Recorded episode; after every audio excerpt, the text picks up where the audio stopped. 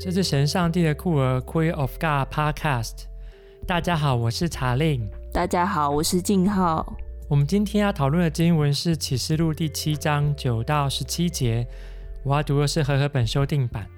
此后我观看，看见有许多人，没有人能计算，是从各邦国、各支派、各民族、各语言来的，站在宝座和羔羊面前，身穿白衣，手拿棕树枝，大声喊着说。愿救恩归于坐在宝座上我们的上帝，也归于羔羊。众天使都站在宝座和众长老以及四个活物的周围，俯伏在宝座前敬拜上帝，说：“阿门！颂赞、荣耀、智慧、感谢、尊贵、全能、力量都归于我们的上帝，直到永永远远。阿门。”长老中有一位回应我说：“这些穿白衣的是谁？是从哪里来的？”我对他说：“我主啊，你是知道的。”他向我说：“这些人是从大患难中出来的，他们曾用羔羊的血把衣裳洗得洁白，所以他们在上帝宝座前昼夜地在他殿中侍奉他。那坐在宝座上的要用帐幕覆庇他们，他们不再饥，不再渴，太阳不再伤害他们，任何炎热也不伤害他们，因为宝座中的羔羊必牧养他们，领他们到生命水的泉源，上帝必擦去他们一切的眼泪。”好，其实经文短短是不太好念哦。好，不知道这段经文静浩有什么样这个高见想跟大家分享的？之前有看过一些资料啦，就是在讲这个启示录这个著作的一个背景，这样子跟他的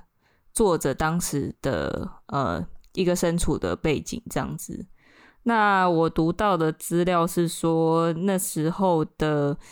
这个作者就据说啦，据说是一个就名叫约翰的一个长老这样子。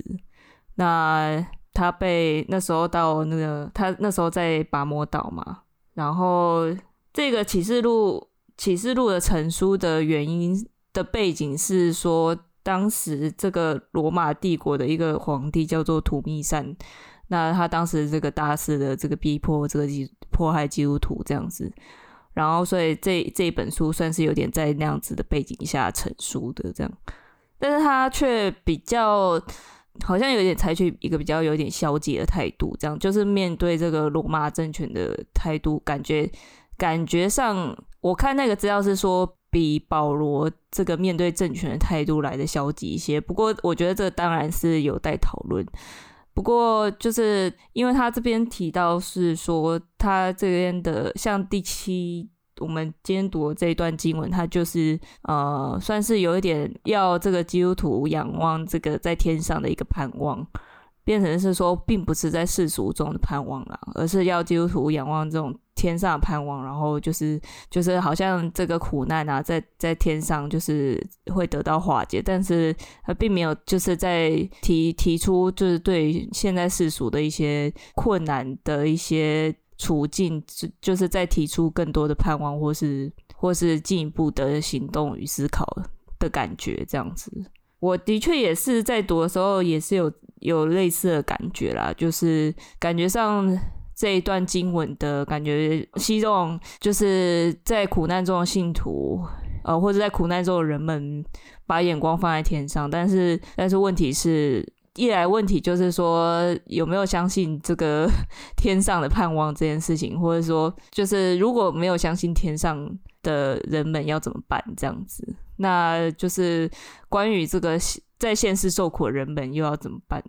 类似像这种问题这样，所以今天要提出更多问题来，这样 到底？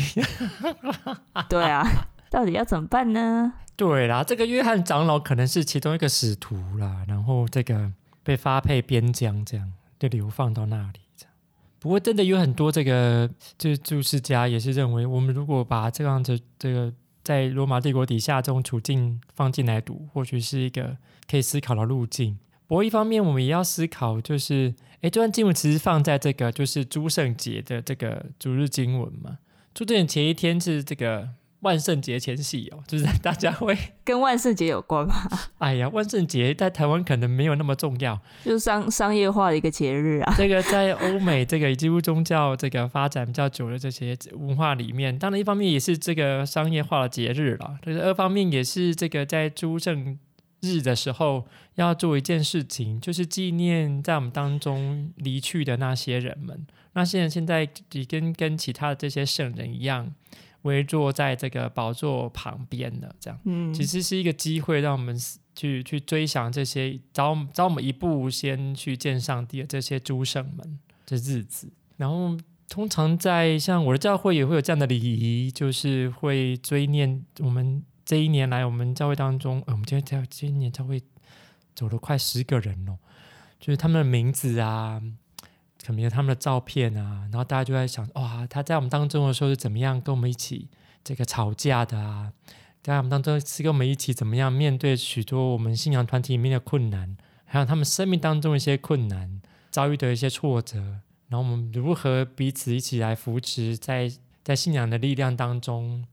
呃，一起往前走，或是他怎么样在当中展现出一种信仰那种形象，是这样子来追念这些过世的人。所以，如果从这样子的这个这种处境的脉络来看，哎呦，这这个诸圣日的这个这段经文，其实一方面也在思考着，哦，这些人在我们当中现在已经不在了。然后，然后一方面在思考着，哎，他们曾经受过哪些苦呢？那这些苦现在是不是还存在？就十四节提到，这些人是从大患难中出来的，然后就在思考“大患难”这个字啊。神学家告诉我们，这个这个“大患难”这个字在新约跟旧约都提过嘞。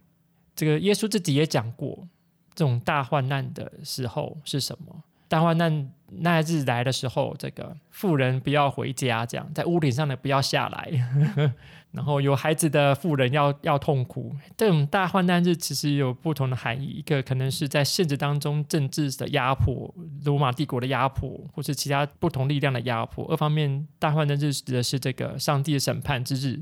是上帝要上帝的时候到了那个那个时候，是有不同的意涵。所以我们会追想这些离开我们的这些人，他们曾经受过这些苦难。二方面，你在思考我们当中是还有苦难存在。这些苦难我们如何面对它？因为这些苦难在后这接下来的经文当中，好像有提到上帝会用帐幕保护他们，不再饥不再渴。好像也是给还在活着的这些人的我们在思考着。那我们在面对过去这些圣徒的例子，我们如何继续的这个来在我们的行为生命当中来彰显？诶，他们确实过去在我们当中活着。我们如果继续他他们的脚步来继续往前走，这样，嗯，所以这一方面好像好像还是有一些对于现实生活的一些一些要求跟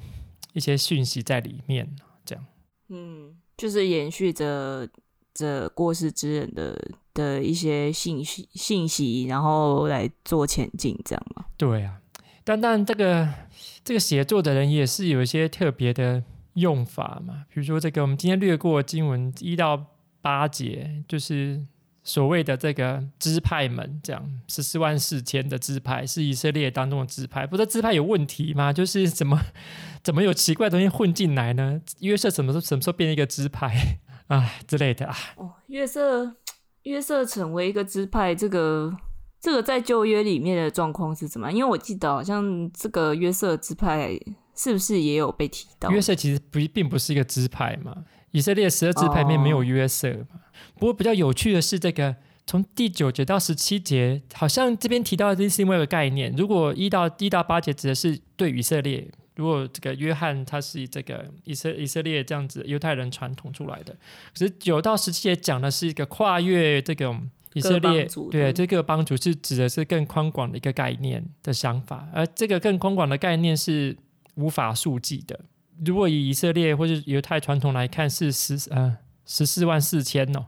对，十四万四千，十四万四千。然后，可是这个后来的这些更宽广的概念，可更邦国的是无法数计的。其实也在思考的一种问题，就是如果我们认为这个启示录是写给这个所谓基督徒看的，那我们就要思考这个什么所谓的这种爱无国界、拯救无国界的概念，是超越某种小小的框架的。状态这样，嗯，不是只有某一个某某一群人所谓的被拣选的人才是才是被拣选的，而是超越这种框架的概念，这样，嗯，哎、欸，这个超越框架可能也代表着他们不见得是信这个上帝的啊，对，可能不见得，因为如果从一个反抗文学来看呢、啊，第十节就提供了重要的重点，在罗马帝国底下，到底谁是你的救赎主啊？谁是你的主啊？谁是你的上帝？就是罗马皇帝呀、啊！可是你今天你这边第十节竟然喊着，对一个不是罗马皇皇帝的人喊着，救恩是从那个宝座上来的。哇，这其实是一个反抗文学的高高点，就是我不承认罗马帝国的皇帝是我的救赎主，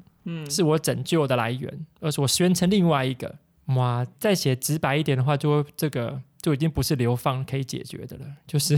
人头落地可以才可以解决的了啊！就是我这种隐藏在里面的情况，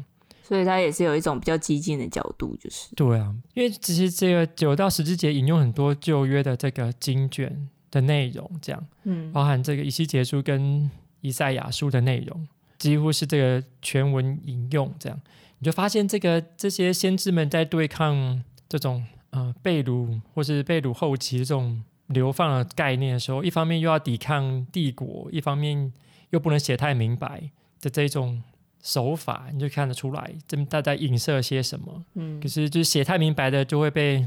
被消失嘛，就只能写这种有点隐晦，可是好像大家知道要写什么的被消失。被叉叉，对啊，这不在饥不在渴，太阳不再伤害他们，任何炎热不伤害他们。哎呀，这个一看起来就知道在讲谁。你说，你说跟太阳有关系吗？对啊，这其实都有这种这个，哎呦，在处境内就知道在讲谁这概念，这样。啊，嗯，这种生命水的泉源啊，这个都有一种这种 跟旧约连接在一起的。啊，当然也有人认为说第第九节、第十节，哎呀。拿棕树枝什么时候发生的事情呀？是不是耶稣进耶路撒冷城的时候，众人拿棕树枝啊，拿棕棕树枝欢迎他 的概念？嗯，然后这边好像哎呦，也是另外一种欢迎这种救赎主的概念，也是全城欢喜的概念。而那个时候，耶稣的全城欢喜，这个引起了这个当权派的这个注意，然后就进一步想要这个干掉这个耶稣，这样，所以。好像这边可以更看更让大家看到，如果这个写书的人，他只他用的是不是活在世界上的人，是活在上面那些人 做的事情，就没有人可以对付上面那些人。这样，如果讲说是讲黄敬浩拿棕树枝高喊的这个黄金号，明天都不见了，就被消失了。但是用这种天天上概念，应该还是很容易被查禁吧？感觉上算是隐晦的啦，就像你看那个这个国民党执政时期，就就连这个有提到任何一个就是相关的字眼啊，就是都都都有可能变成这个禁书之类，或者是禁歌之类的。对，可能明明就没有什么相关。对啊，这这这谁判定有相关嘛？啊，对啊。不过这个在这个你可以思考一下，在同志 LGBT 的这个处境当中。这代表什么意思？比如说，台湾这个最近沸沸扬扬的这个什么国家祈祷早餐会，因为这个总统邀请大家参与这个在台北举办的同志游行，然后这个以基督徒为主的这一群人所组织的这个国家祈祷早餐会的这个筹备委员会就宣布取消了这个这个祈祷会的内容。哎呀，我们就要思考这件事情。如果从跟今天的经文放在一起看，我们会看到什么有趣的内容？你是意思想要表明，就是用用这样用这样子的方式来这个这个反讽这个用启示录来进这段经文来反讽这个国家早餐会的一个啊不国家祈祷会？啊，不知道啊，反正就是反奉他一个这样子的形式嘛。对啦，一方面我在想，就是。这些这个不被列在这个框框里面的的这些人可能更多嘛？如果国家祈祷早餐会认为这个我们才是所谓的正统的，可是有更多人这个是在你的框框之外的。如果你这个框框并没有办法容纳其他人，那其他人不见得要进来这个框框。然后这些人这个也可能是在大患难中，这个用羔羊的血把衣衣裳洗的洁白的这一群人。嗯，你怎么都以为只有你们自己才这个才是洁白的？可是这个是可是不是这样？对，没错。而且如果面对这一群这个国家祈祷早餐会这一群人，要思想一下，这些是不是还有很多人饥饥渴在外面？很多人受到伤害，很多人找不到生命的泉源。你们到底是让这些人找到食物吃，找到水喝，找到呃得到阴凉的庇荫的吗？还是没有？还是你是造成他们眼泪的来源？没有啊，他们就是就是只有给特定的人士吃早餐而已啊，所以才叫国家早餐。对，如果而且呃本来被邀请来的宾客，如果支持这个那些饥渴的人，那些在痛哭的人。支持那些的人还不能来参加哦。嗯，这听起来就是啊，经文就是给那些人听的嘛，就是给那些祈祷祈祷会的人听的。嗯，对，我觉得的确是可以这个印证到这次国国家早餐会的情形。这其实我觉得这一个聚会就是一直都很荒谬，所以 我觉得就是对于他的这个消失，我是没有什么感觉啦。但是，就总觉得这次长老教会似乎有这个稍微选对边、选对选对边站这样子，就会令人感到有点欣慰。这样，虽然以我观点是选对边啊，但是就是总算这次他们有做一点让人欣慰、有点欣看起来有点欣慰的事情。对，对啊，是希望这个教会们可以常常思考着自己到底站在哪一边。已经不是站在对跟错的这样子的议题而已，是不是站？而且要、嗯、而且要思考是，是不是有站在上帝那一边？嗯嗯，是不是有站在上帝跟上帝一样要擦去流流眼泪的那些人的那一边？嗯嗯，是不是有伸出杖来保护那些这个受到伤害的那些人那一边？啊，应该常常思考这一这样子的方向。嗯。不过这个当然当然要让他们理解也是很不容易啊，需要这个长时间的，我觉得需要长时间的沟通吧。因为就是有时候有时候硬碰硬打比战，老实讲，我觉得这些教会就是可能不仅是高层啊，可能就是因为有可能一般信徒是被带着走嘛，那他们就是如果想要化解这些一般信徒。就是被植入的一种恐惧的话，我想也是要用一一种，就是花比较多的沟通成成本来来比较做比较进行比较有空间和和平的对话这样子。那静浩要加油哎，是不是？嗯，加油，希望可以加，希望有力气可以加油。对，嗯。不过我刚刚在看这个经文，也是有某一种感觉，就是你因为你刚刚讲到这个纪念这个这个因苦难而去世的人的的一种方式，就是当我们看看这一段经文的时候，你谈到那个所谓诸圣节的概念嘛，我觉得我觉得这段经文也是可以带给我们一些安慰吧，或是一种化解仇恨的方式，因为。我不知道这样讲对不对，但是因为我之前有在思考一个问题，就是说，当然，我觉得有时候我们的苦难当然是从我们的处境当中而来，但是我们有时候好像也就是继承的，就是前人留所留下来的一些痛苦与仇恨。当然，我不是说这可以完全避免，而是说有时候那些那些东西真的是我们自己的嘛？我觉得有时候我会我也会想要思考这个问题啊。但就是就是看到看到前人的苦难，我觉得我们也会就是做某一种投射，可是那种投射不见得是不见得是有有助于让我们看清就是现实的一个状况的。但是但是前人的苦难又是这么的真实，然后也让我们的处境产生的一些共鸣，这样子。但是我觉得。当我们就是越来越被这个，就是你知道一种脉络式的脉络式的仇恨与，或是一些脉络式的苦苦难与经验，就是给蒙蔽蒙蔽了心的时候，我觉得，我觉得这段经文也是给我们一些，呃，也让我们稍微有有一些缓冲啊，有一些缓解，就是让我们可以更看清我们现实的状况，哪一些是属于我们自身的苦难，哪一些又是属于我们承袭下来的苦难，这样子。我觉得这样子的思考也可以让我们，我觉得也可以让我们避稍微避避免掉一些这个仇恨的的对立吧。这样子，我是这样想的。就是我我举举一个之前那个这个我们有一个这个台北某一间神学院的曾经的一位战神，我 我不知道这样讲你知不知道他是谁？这样子，呃，他曾经讲过，就是说，就我觉得，我觉得他这个说法还蛮有趣的，就是他在讲说，这个譬如说有一些年轻的台派啊，他们这个就是承袭了这一一些呃，就是上一代的这些上一代的一些遭遇这样子，可是。遭遭遇呃所形成的这个痛苦的经验，但是那些痛苦的经验可能不在他们这一代发生。譬如说，上上一代可能就是被禁台语嘛，然后就是在学校不能讲台语这样子，然后可可是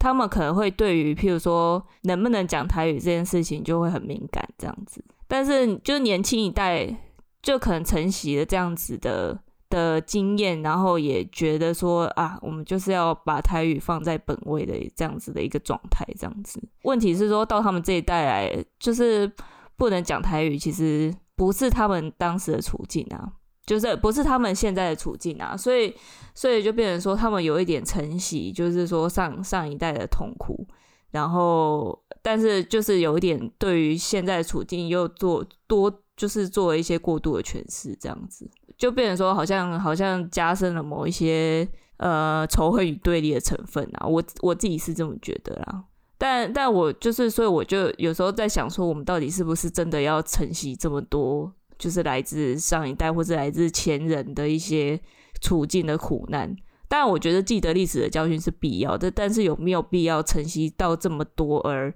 没有办法看清现实的自我或是他人的状况？我觉得好像这也是需要思考的一件事情。这个其实哈，我这个